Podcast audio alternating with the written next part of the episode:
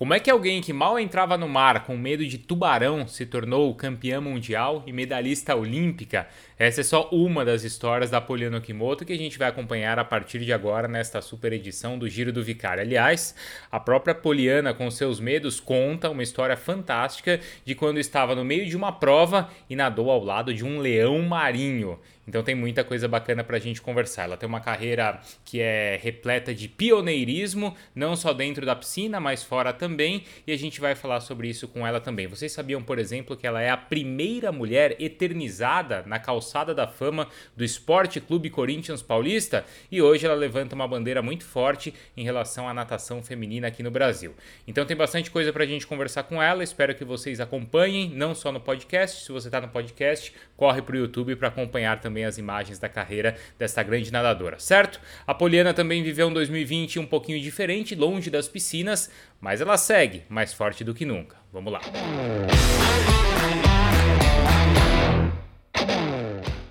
Ah, aqui foi só exercício dentro de casa, é, malhando. Eu corri um pouquinho, fiz um pouquinho de bike também, mas meu corpo ele não é adaptado pro, pro impacto. Então uhum. aí eu já tinha ganho um pouquinho de peso também, então junta um pouquinho de sobrepeso e falta do, do fortalecimento do impacto, meu joelho foi para o saco, não, não consegui manter a corrida, mas os exercícios dentro de casa sim, né? Eu tenho minha assessoria, então a gente tinha toda segunda, quarta e sexta a nossa, nossa aula, então pelo menos três vezes na semana eu estava malhando. Qual que é hoje a sua relação com a natação e com a piscina? Quantas vezes assim você cai na água? Quanto você se cobra? Quanto você roda? Como que é a sua relação? Não, me cobrar é zero. Zero zero cobrança. Eu vou porque eu realmente gosto muito da minha conexão com a água, né? Seja dentro da piscina ou seja no mar. Eu preciso estar dentro da água nadando. Às vezes, assim, eu entro na água, nado 500 metros, para mim já tá bom. E tem dias que eu preciso nadar um pouquinho mais. Cheguei a nadar até 5 quilômetros depois que eu parei de nadar, né? Num treino. Mas foi meu máximo. Mas assim, é, é de dia. Eu nem, nem vou com muito treino preparado, planejado, não. Eu vou e vou fazendo da minha cabeça, vendo que, como que eu tô me sentindo. Às vezes eu faço um pouquinho mais de perna, às vezes eu faço um pouquinho mais de braço, às vezes eu, eu só nado, só solto para dar uma esparecida na cabeça, sabe? Para mim, a relação com a natação é mais isso hoje em dia, né? É uhum. mais o meu momento de, de de ficar mais tranquila, de pensar um pouco na, na vida, de me cuidar também. Mas você vai todo dia? Eu estava indo todos os dias, mas depois, esse ano aqui foi complicado para mim, porque no começo do ano eu fiz uma cirurgia, então eu já fiquei no, no pré-operatório, no pós-operatório sem nadar. E aí, quando eu fui liberada da cirurgia, aí eu já entrou em quarentena. Então, eu tô praticamente desde o início do ano sem nadar. Uhum. Aí eu tô sentindo bastante falta, bastante e falta quando mesmo. Você falou que você não segue, claro, uma planilha, não né, treino, porque você não tem objetivo, você não é competitiva como você era antes. Mas de vez em quando você faz uma série, como é que funciona? Você tá lá nadando e você fala assim, ah, vou fazer aqui uma série X e faço, vem na tua cabeça, é isso te dá essa vontade? Olha, eu tive algumas vontades, não, foi, não foram todos os treinos, né? Mas eu já fiz algumas séries e não fiz série ruim, não, viu? Eu achei que eu fosse fazer tempos muito piores do que eu fiz. Eu fiz, é, o ano passado eu fiz uma sériezinha lá de 30 de 100, tava mantendo abaixo de um 10 aí, eu achei bem bom, assim, eu tava já uns um ano e pouco parada, né? Assim, nadando só os meus dois milzinhos e olhe lá. E aí deu, deu pro gasto ainda. e descansando quanto, pra gente ter uma ideia? A cada um 20 ou 25, mais ou ah, menos. Ah, tá. Saindo a cada um e 20 e 25. Quer dizer, você tinha 10, 15 ali de descanso. Isso. É, mas é, é o seu corpo não esqueceu, né? É, a gente tem que dar graças a Deus pela memória muscular. a memória uhum. muscular sempre faz com que a gente relembre, relembre séries, né? Relembre é, o, a, o sentido da dor, né? É, gostar de sentir dor, né? Isso é uma coisa que desde pequena eu sempre tolerei a dor muito, muito grande, né? A minha tolerância à dor sempre foi grande.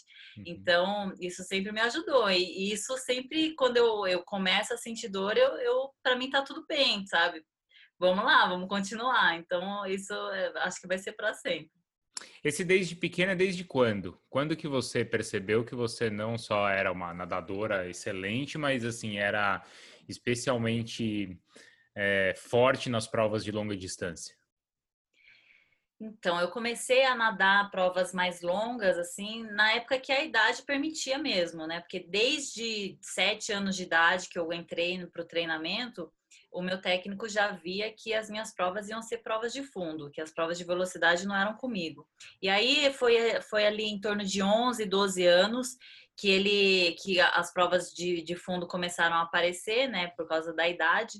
E aí sim eu comecei a me destacar. Já no meu primeiro campeonato paulista, eu já fui campeão paulista, recordista da prova dos 400. Então, minha, minha relação com as provas de fundo é desde sempre, desde pequenininha mesmo. Uhum, uhum.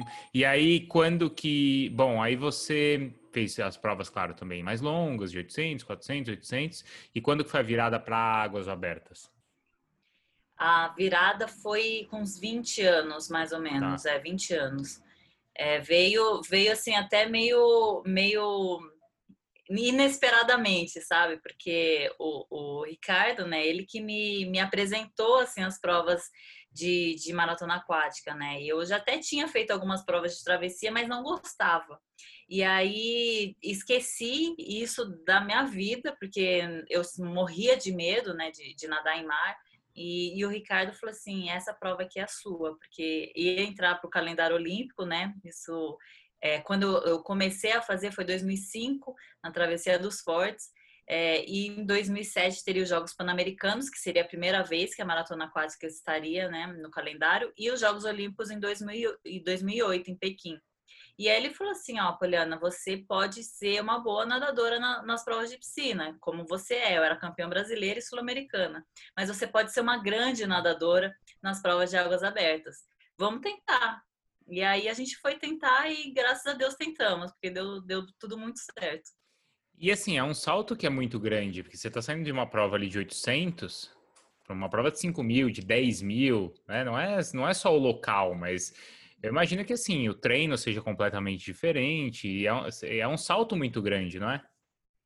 É demais, né? E, e, a adaptação, eu acho que na verdade o que mais é difícil é a adaptação de sair de um local é, totalmente controlado, que é a piscina, e ir para uma prova de, de, águas abertas que você não tem controle de nada, né? Então, de repente, vem uma corrente no meio da, da prova, vem é, onda, vem vento, e isso tudo interfere no resultado final. Então, o ambiente não controlado era bem, foi bem difícil assim eu conseguir me adaptar, porque eu, o meu nado era mais nado de piscina, né, que é aquele cotovelo mais alto, né, a cabeça mais mais alongada com a, com a linha da água, né? Então é, essas pequenos detalhes fazem diferença lá no fim. Não tem ninguém do lado, você não precisa nadar se defendendo, né? Isso, isso era uma coisa que, na verdade, me incomodava muito na maratona aquática, né? Uhum. O problema de estar tá com muita gente nadando junto, porque o meu físico, né, pequena, mais magra, é, era totalmente o oposto do que eu via lá fora, né? As mulheres lá fora eram muito maiores do que eu. E no contato físico, obviamente, que eu ia perder, né? Sempre saía perdendo, né? Tanto que eu já tive perfuração de tímpano, né? E, e já tive algum, alguns traumas aí de, de contato físico. Então, isso também foi uma coisa que eu tive que me adaptar. Quando você falou que tinha medo, era medo do quê? De nadar no mar em que sentido? Medo de tubarão. de tubarão? Sério? Pensei que você ia falar que não enxergava o fundo, não estava desorientada, mas era medo de, de, de peixe, de tubarão? Era medo de tubarão. Eu tinha certeza que era, tipo, o meu destino ser comida por um tubarão. mas e quando é que você perdeu isso? Ou você ainda tem? Ai, eu fui, eu fui, é, eu tenho, eu continuo com medo, mas assim, eu fui me, me adaptando e fui me encontrando, sabe? Eu fui percebendo que não acontecia nada, né? Eu acho que a experiência nisso conta muito, né? Quanto mais provas eu fazia, mais confortável eu ficava, é, e foi indo assim, aos poucos, perdendo medo. Uhum. Mas você já enfrentou alguma situação, tubarão? Acho que não, né? Mas algo parecido que você viu em prova e que te assustou? É, tubarão eu nunca encontrei, mas já encontrei é, peixe, arraia, é, é, pinguim, eu já nadei junto. É, e, e, eu acho que tem uma história bem assim engraçada, mas mais ou menos trágica, né? Que foi com o leão marinho. Uhum. É, foi na, na, numa prova na Argentina, né? Na, na Patagônia. E, e ali era um rio né, que, que desemboca no mar. E é ali onde os leão, leão, leões marinhos eles se reproduzem. E, e aí, no, no, meio da prova, a gente era uma prova de 15 quilômetros, isso do, do Grand Prix. É, a gente estava ali no começo, não tinha nem 5 quilômetros. Veio um leão marinho e começou a nadar junto com a gente. E as meninas, assim, eu fico até mais tranquila de saber que não sou só eu que tenho esse medo, porque todo mundo estava se esgoelando de, de gritar e todo mundo desesperado. E o leão marinho ficava pulando de um lado, vinha por baixo da gente e pulava do outro, sabe? Foi meio desesperador. E aí, naquele momento, eu falei assim: não, vão, com certeza, eles vão cancelar a prova, né? Tá com um animal selvagem aqui nadando com a gente, né? E aí, a hora que eu olho pro, pro barco do juiz, eu vejo ele se agachando. Eu falei assim: agora ele vai pegar a bandeira, né? E vai dizer que acabou a prova, né? E, e, e nesse, nesse rio, ele é um rio relativamente estreito, então dava para a gente ir tanto para o lado é, da borda do, do rio, né, quanto para o barco, né? E aí eu comecei a fazer uns cálculos na minha cabeça para onde que era mais fácil eu ir, né? Porque eu tinha certeza que a prova ia acabar ali. Aí a hora que o juiz levanta do, do barco, ele não está tirando uma bandeira, ele está tirando uma câmera fotográfica para tirar foto do, do Leão Marinho nadando junto com a gente. E a foto é fantástica, assim. Hoje a gente dá risada, né? Eu adoro essa foto, é uma foto linda, mas no momento ali foi desesperador. Quer dizer, a mensagem que você na hora receber é tá lindo, tá ótimo, continuem assim porque é tudo que a gente quer. É isso aí, é. Na hora que ele, que ele tira a foto, eu falei assim, não, deve estar tá, deve tá to, deve tá tudo bem, deve estar tá normal, deve ser isso mesmo. Eles estão acostumados a ter marinho aqui e deve ser, deve ser tudo bem. Uhum. Então aí a gente continuou, ele ficou ali mais uns 10, 15 minutos nadando junto com a gente, aí depois foi embora. Agora, nessa, nesse salto também, não é só um salto físico, mas é também, acho que, um psicológico. Você enfrentou, por exemplo, essa situação, acho que pode te desconcentrar, né? Você tá com o adversário do lado também pode te desconcentrar. Enquanto quando você tá ali na piscina, é muito mais fácil você controlar seu ritmo. Eu tenho certeza que ali na tua cabeça, numa prova de, de 400 e de 800, você tinha na cabeça cravado o tempo que você estava fazendo a cada 50 metros. Numa prova de águas abertas, isso não existe. Como é que você mudou isso na sua cabeça? É, a, na piscina é muito automático, né? Porque o ritmo que a gente faz na prova é um ritmo que a gente treina milhões de vezes. São muitos e muitos metros que a gente treina fazendo naquele ritmo. Então, chega na hora da prova, você não precisa nem pensar que você vai lá e vai fazer aquele ritmo.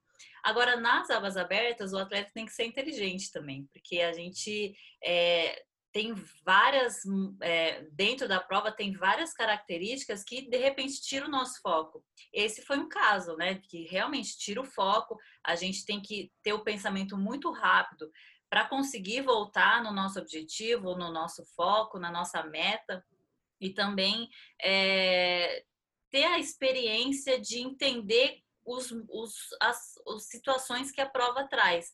Porque, de repente, né, na, na, na prova de, de, águas abertas, eu, por exemplo, eu tive uma perfuração de tímpano. E eu senti muita dor desde o início da prova. Isso foi na largada, né? Então, eu fico pensando, assim, que uma prova são duas horas de duração, a prova olímpica, né? Do, dos 10 quilômetros. Então, são duas horas que qualquer coisa te desconcentre, pode é, lá no fim ter um resultado ruim. Então, é pensamento rápido o tempo todo, a gente tem que estar preparado o tempo todo para sair de situações que possam levar a gente para um, um mau caminho. Uhum. É, é, mudar exatamente na tua cabeça uma, sei lá, uma a estratégia ou talvez uma fraqueza que você tem ali em determinado momento, é isso? É, tem que mudar chavinhas, né? O tempo todo. Uhum. Muitas vezes eu entrei na prova com uma estratégia de prova e dentro ali aconteceu tanta coisa que eu tive que mudar totalmente o rumo do, da, da estratégia. E aí depois, né? Depois que acaba a prova, o Ricardo, como meu técnico, fala: Mas a gente não combinou isso, por que, que você fez isso? Aí eu tenho que explicar para ele toda a situação que envolveu para eu ter que ter mudado a, a estratégia que a gente tinha é, pensado antes de entrar. Uhum. Mas são coisas assim que a gente tem que treinar muito, né? A gente treina sair da, da zona de conforto o tempo todo. E a experiência também conta muito, né? Quanto mais provas você tiver na, é, nas costas, mais experiência você vai ter, mais é, rápido das situações ruins você consegue sair. Agora, não foi sempre assim, né? Acho que no começo foi difícil. Quando que você aprendeu a ler essa situação que você tinha ali em prova de mar, como você falou, de se localizar, porque também é uma dificuldade, né? Muda não só o seu estilo de nado, de respiração, de postura, de posição na água, mas, mas você conseguir se orientar. Quando que você, o quanto foi difícil para você isso no começo e quando que você você a, aprendeu assim, pegou a manha do, do, do negócio? É, eu comecei é, em 2006, né? Foi minha primeira participação internacional. Uhum. E aí no, no Campeonato Mundial de, de Maratona Aquática, eu fui vice-campeã mundial na prova olímpica e na prova dos do 5 quilômetros. Então, ali eu, foi minha primeira participação e de repente eu já saio com duas medalhas. É, ali eu comecei a pensar, falei assim, não, realmente eu tenho que investir nessa, nessa modalidade porque eu realmente sou boa nisso. E aí, 2007 tinha Jogos Pan-Americanos, então não dava muito tempo da gente fazer muita coisa. E eu saí com o tímpano perfurado ainda dessa competição, então eu tive que fazer cirurgia, fiquei parada. Aí até voltar e conseguir nadar bem a, a prova na, na, em 2007, na, nos Jogos Pan-Americanos. Uhum. É, então a gente não teve muito tempo para competir. E no ano seguinte já tinha Jogos Olímpicos. Então, eu fui para os Jogos Olímpicos em 2008 com três, quatro provas internacionais nas costas. Eu era praticamente uma bebê na, nas provas de águas abertas, né? Não tinha conhecimento. E nos Jogos Olímpicos de 2008, eu acho até que eu estava na minha melhor forma, é, porque eu era mais nova, eu tinha acabado de ser vice-campeã mundial, só que eu não conhecia a prova, eu não sabia o que fazer na prova. Não, a prova de, de maratona aquática não é só nadar não é só a pessoa que tem um grande talento, que tem uma grande natação, vai ser a campeã do mundo, vai ser a campeã olímpica. Tem tantas coisas que envolve a prova de, de águas abertas que é, nem sempre quem tem a melhor natação vai ser o campeão. E ali, em 2008, eu estava com uma natação para ser um, é, uma entre as melhores do mundo ali. E eu fui sétima colocada. Uhum. E uma das coisas que me, que me chamaram muita atenção foi a minha falta de experiência. E principalmente nessa parte da, da, do contato físico. O contato físico, principalmente no final de prova, eu não soube lidar, eu não sabia o que fazer. E aí, acabando 2008, eu falei assim: não, a gente tem que fazer alguma coisa para a gente tentar buscar experiência, porque é isso que está faltando. E aí, 2009, eu fui fazer todo o circuito mundial. Esse circuito mundial foram 11 etapas. É, das 11 etapas, eu venci nove e as outras duas eu fiquei em segundo lugar. Então, eu nadei no mundo inteiro, em todas as situações possíveis e imagináveis. Então, era água fria, água quente, mar mexido, lago, rio, correnteza, nadei em, em tudo. Então, foi a experiência que eu precisava. Eu tive que buscar essa experiência, porque é, enquanto a gente não passa, não adianta ler no livro, não adianta ver é, vídeo no YouTube, a gente tem que passar pelas situações. E foi ali, acho que 2009, que eu dei assim a grande guinada para mim na, na, minha carreira, né? Eu fui é, campeã mundial, né, do circuito mundial desse ano, com recorde de vitórias, é, e, e, esse, e esse ano foi o ano que me falou, que me falou realmente, olha, é, vamos investir nisso porque daqui pode sair bons frutos. Uhum. E aí ainda teve os Jogos Olímpicos de 2012 e de 2016. É, até porque essa questão da experiência que você está falando é algo que é uma rodagem que você só realmente tem competindo, porque isso é uma coisa que não tem como você treinar. Essa situação diferente que você falou de prova, ou mesmo de contato físico, hum, não tem como você treinar isso. Não tem como treinar, e tanto que nessa época, até 2010, eu morava em Santos. Então a gente treinava muito no mar. Tá. Só que não era suficiente, né? O, uhum. o mar, e o mar de era Santos o mesmo, é um mar mais é, calmo. Era o mesmo mar sempre, né? Era o mesmo mar e não tinha situações de prova, né? Porque a situação Sim. da prova, a situação do contato físico, da, da tática de prova de cada atleta, porque na, nas águas abertas, para a gente não, não importa o tempo. Muita gente me pergunta qual que é o seu melhor tempo. Eu não sei. Para mim, tanto faz qual é o melhor tempo. O, o que importa para mim é bater na frente. Uhum. E é isso, né? Porque a gente a gente está ali competindo contra outras nadadoras. Não é contra o tempo, igual é na piscina. Né? O que importa é bater na frente. Então, é, é isso. A gente tem que passar pelos, pelos momentos, tem que passar pelas experiências. E como você falou, na piscina é muita repetição, então você sabe ali exatamente o tempo que você está fazendo. Se você, eu imagino que na água, se você passou dois segundos abaixo, você sabe na tua cabeça que você passou dois segundos abaixo ou um segundo acima.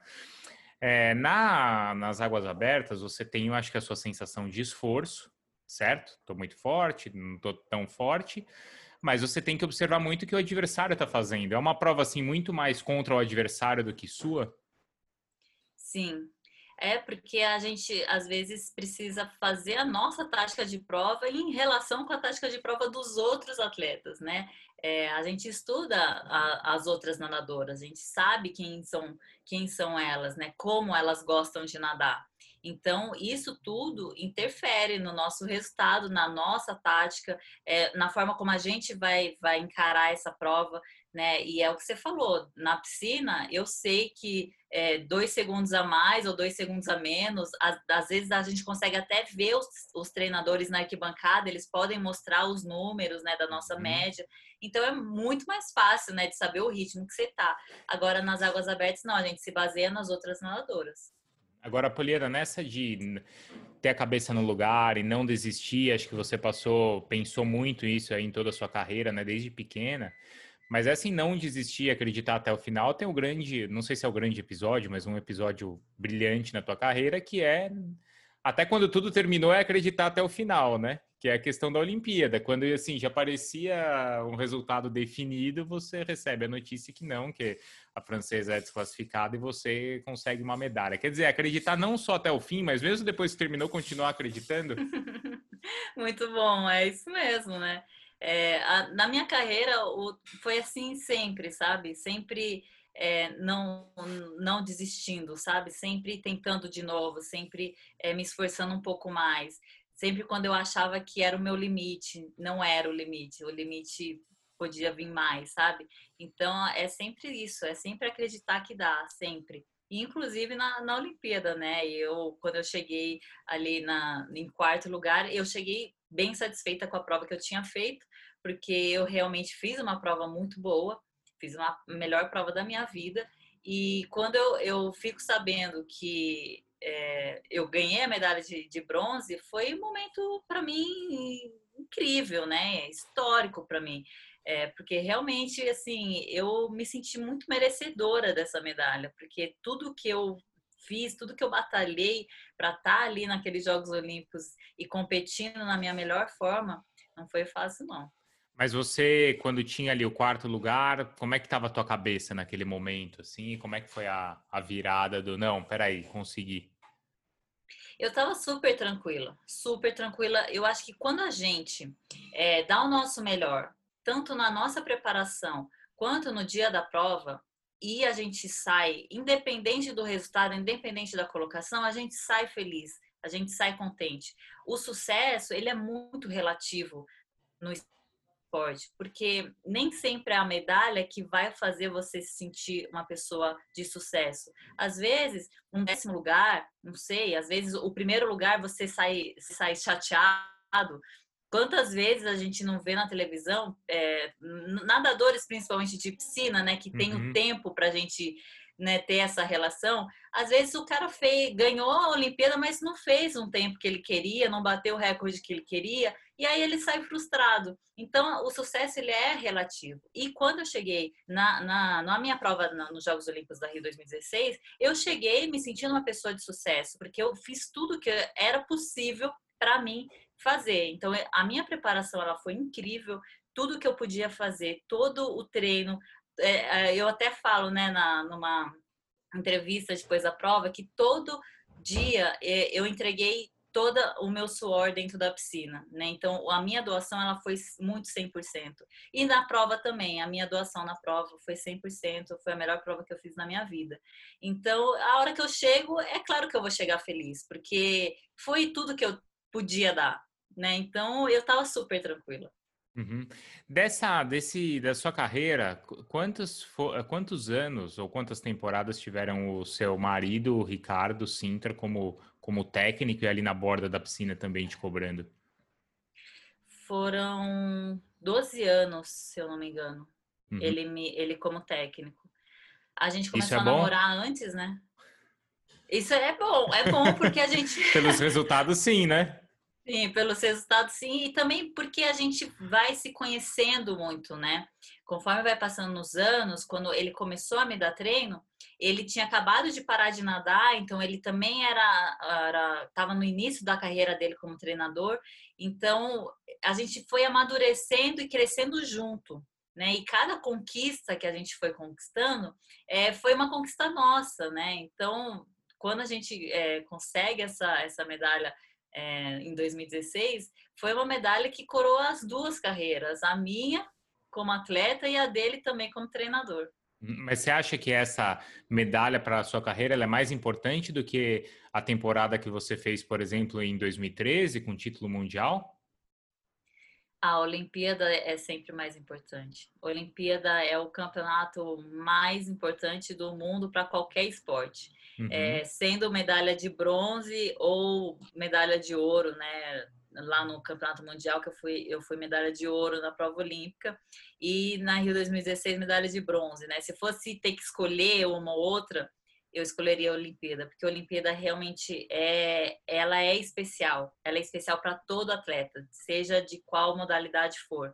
Que é, um, é uma Olimpíada é, de quatro em quatro anos, é o, o momento em que o mundo todo está preparado para receber todos os melhores atletas do mundo, de todas as modalidades, e a gente tem só uma chance, né? No, no Campeonato Mundial, eu tenho, eu, lá eu nadei três provas, eu saí com três medalhas, né? Uhum. Na Olimpíada, não, a gente só tem uma chance.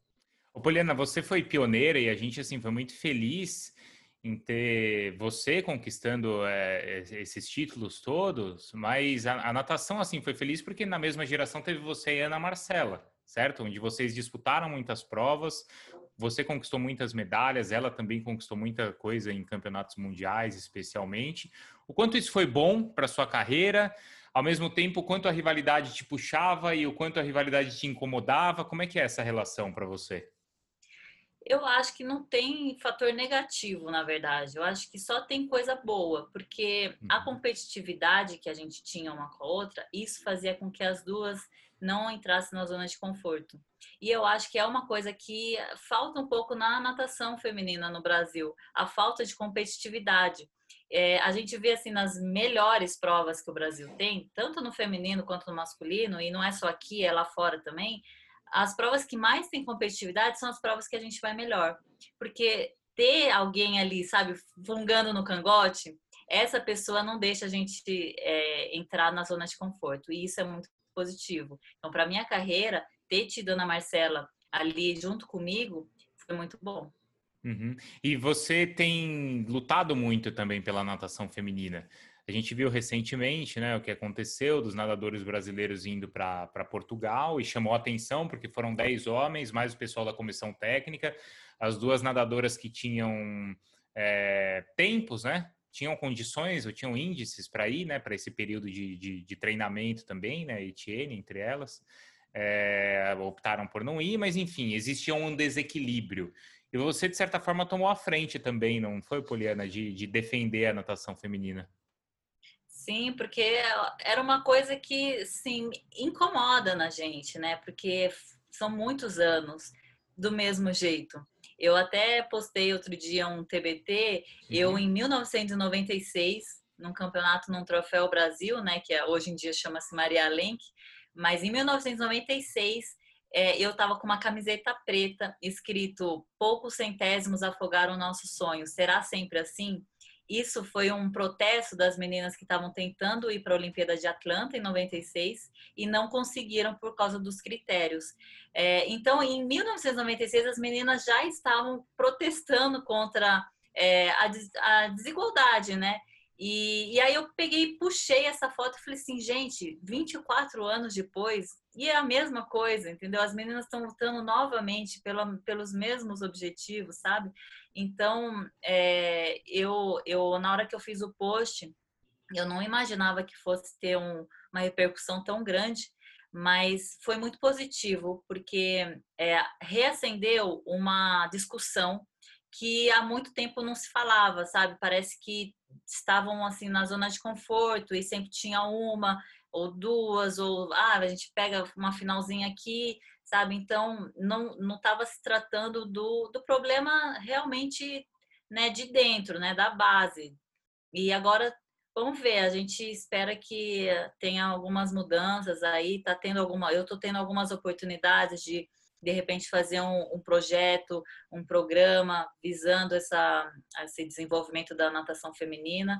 É, ainda é é, muito muito no uhum. começo, mas se Deus quiser, em breve a gente tem novidades aí. Espero que dê tudo certo, que essas meninas aí é, comecem a ter um pouquinho mais de oportunidades, né? Porque é tudo um ciclo, né? Sem oportunidades não tem resultado, sem resultado não tem oportunidades. Então a gente tem que quebrar esse ciclo. É porque quando você existe um critério, certo? Quando você vê, olha, foram tantos nadadores, sei lá, deve, devem devia ter um critério ali, por exemplo, vai quem tiver quem tiver tempo para uma final olímpica, para uma final de mundial, ou entre os 10, eu não sei qual foi o critério ali, você sabe? O critério foi é, ter, é, ter conquistado o índice olímpico em 2019, né? O, tá. é, o tempo relativo do índice Perfeito. em 2019. Tá, mas ali tudo bem, você já está no topo da pirâmide, certo? Ali você não vai, você não vai, você vai dar oportunidade para aqueles, mas você não vai dar novas oportunidades certo? Você não é vai paliativo, pra... né? Talvez, né? É, você não vai é. para a base da pirâmide, certo? Que é assim, Isso. olha, por que, que só tem, por que só duas tiveram esse tempo? E por que não outras dez, né? O que, que a gente pode fazer para no próximo ciclo não serem só duas, mas serem dez como os homens? O que, que do ponto de vista de organização é, ou de investimento é possível para fazer para que elas, para que as mulheres, para que a natação feminina tenha esse mesmo desempenho? É, eu acho que daí a gente tem que, tem que entrar não só no mérito do alto rendimento, né? Tem uhum. que entrar lá na base, o porquê que as meninas, tem menos meninas praticando natação, a, em qual momento que essas meninas param de nadar, o porquê que elas param de nadar, porque a quantidade, ela, ela vale a pena a gente investir também na quantidade, porque quanto mais gente, a gente tira mais qualidade também. Então, eh, a gente tem que fazer todo esse estudo e a gente já está fazendo. É, a gente está montando aí um time para conseguir entender esses porquês e, e, tentar entrar dentro desse problema, né? O problema do investimento desde a base. É claro que a gente também vai ter que mexer no alto rendimento, algumas coisas, alguns critérios, dar um pouquinho mais de oportunidades, é, porque senão a gente sempre vai bater cabeça no, nos critérios do alto rendimento, né? Não adianta a gente só é, trabalhar na base e chegar lá no alto rendimento acontecer a mesma coisa. Uhum. Então são duas coisas que é uma cadeia toda, né? Um sistema todo que tem que ser mudado. É, porque é o que você falou, se você for numa escolinha de natação, você deve ter dividido ali meninos e meninas, né? Por que, que elas param? Deve ter uma resposta aí. Sim, sempre tem, sempre tem um porquê. Né? Uhum. Não, não, não, sei se algumas tem ainda o mito da nadadora ficar com ombro largo, existe ainda, infelizmente, assim, mas ainda existe. É, tem o problema da exposição do corpo, né? Porque a natação a gente está de maiô o uhum. tempo todo. Assim, eu já não sei se é porque eu me acostumei desde pequena, então eu, eu nem nunca tive nem pudor quanto a isso, sabe? Mas tem gente que tem esse, esse tá. problema de exposição. É, tem o problema de, às vezes, dentro do time, não ter tantas meninas, aí se sente desmotivada porque não tem outra coleguinha. É um, é um monte de coisas que a gente vai ter que estudar e ter paciência, né? Porque essas coisas a gente não muda de um dia para o outro. Isso daí é investimento a longo prazo. Como é que você é hoje como treinadora? Quanto você cobra dos seus alunos, dos seus atletas? Quanto você observa e vê quem está se esforçando, quem não está? Como é que você é como técnica? Eu lá na, na, nossa assessoria, eu sou mais uma mentora, né? Uhum. O Ricardo que faz os treinos, mas eu sou aquela que fico lá ajudando e, e incentivando. Mas assim, eles gostam de ser cobrados. Eu, eu, sinto isso, sabe? Que eles gostam de ser cobrados. Então, às vezes eu vejo lá no, no treino deles, a gente envia planilhas, né? Então, às vezes a gente vê lá no nosso, na nossa plataforma que roubou 200. Aí eu já pego, ligo, escrevo, e por que roubou 200, sabe? Vou, vou botar esse 200 em algum treino aí da semana. Então, assim, é, é bom, é, é gostosa essa, essa nossa troca, porque é, eu consigo passar um pouco daquilo que eu vivi né, para eles. E o Ricardo, como treinador, é excepcional, não tem nem o que falar, né? Ele sempre tem muita confiança no treino que, ele, que eles estão recebendo. E em competição, eu acho que é muito bacana, né? Porque é o momento que realmente a gente se encontra. Porque, como é envio de planilhas, né? Cada um faz no, no, na sua academia, às vezes tem gente que faz em casa, né? Ah. E, e aí, nos dias de competição que a gente se encontra, aí a gente faz um treino no mar, aí é bem bacana, porque aí tem mais essa troca de experiência. É, claro, de nadar com ele, né? Observando e com você, acho que isso é um, é um privilégio, né? Você nadar com, com uma campeã mundial, com medalhista olímpico, acho que é o que as pessoas buscam também. E você está organizando as provas também, né? É um, pô, foi um sucesso, a gente vê que é super legal e esse período, claro, foi difícil, acho que esse ano, mas, mas também é algo que você está à frente, não é? Sim, a Travessia Poliano Kimoto é o meu xodó, assim, é o meu filhinho, né? Porque uhum. era, era, um, era um evento que eu já queria tirar da gaveta há muito tempo. E aí, depois que eu parei de nadar, eu comecei a investir nessa parte de, de fazer as travessias, né? A organização dos eventos.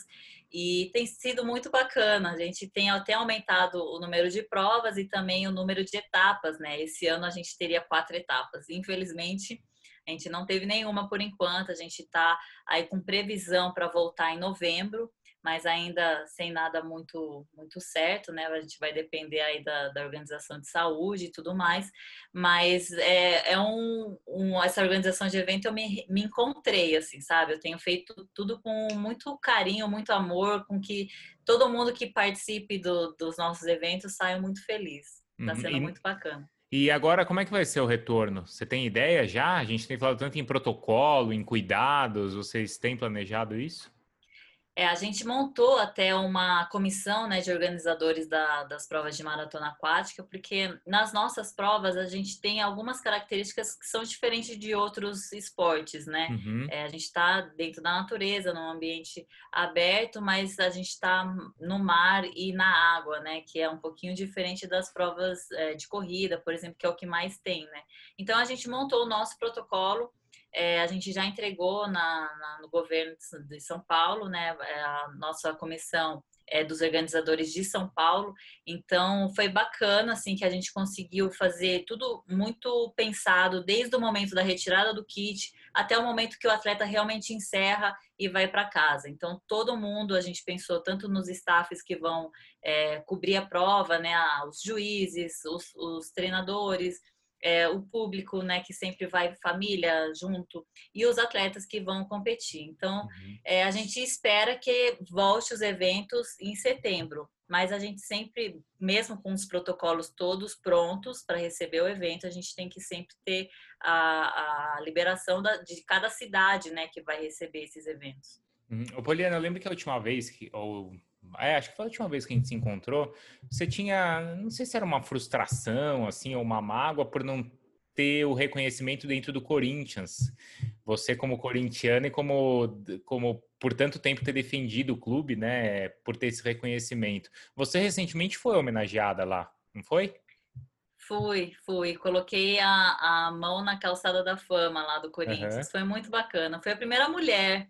Olha só que, que legal. Foi sim foi muito bacana. O Corinthians é, é, um clube que eu, eu, eu sou corintiana, né? Eu torço pelo Corinthians, mas eu passei a minha infância praticamente toda lá, né? Eu uhum. comecei a minha, minha carreira como nadadora, foi lá no Corinthians, né? Então eu tenho uma amizade com muita gente lá é, e tenho um carinho especial, porque realmente o Corinthians fez parte da minha história.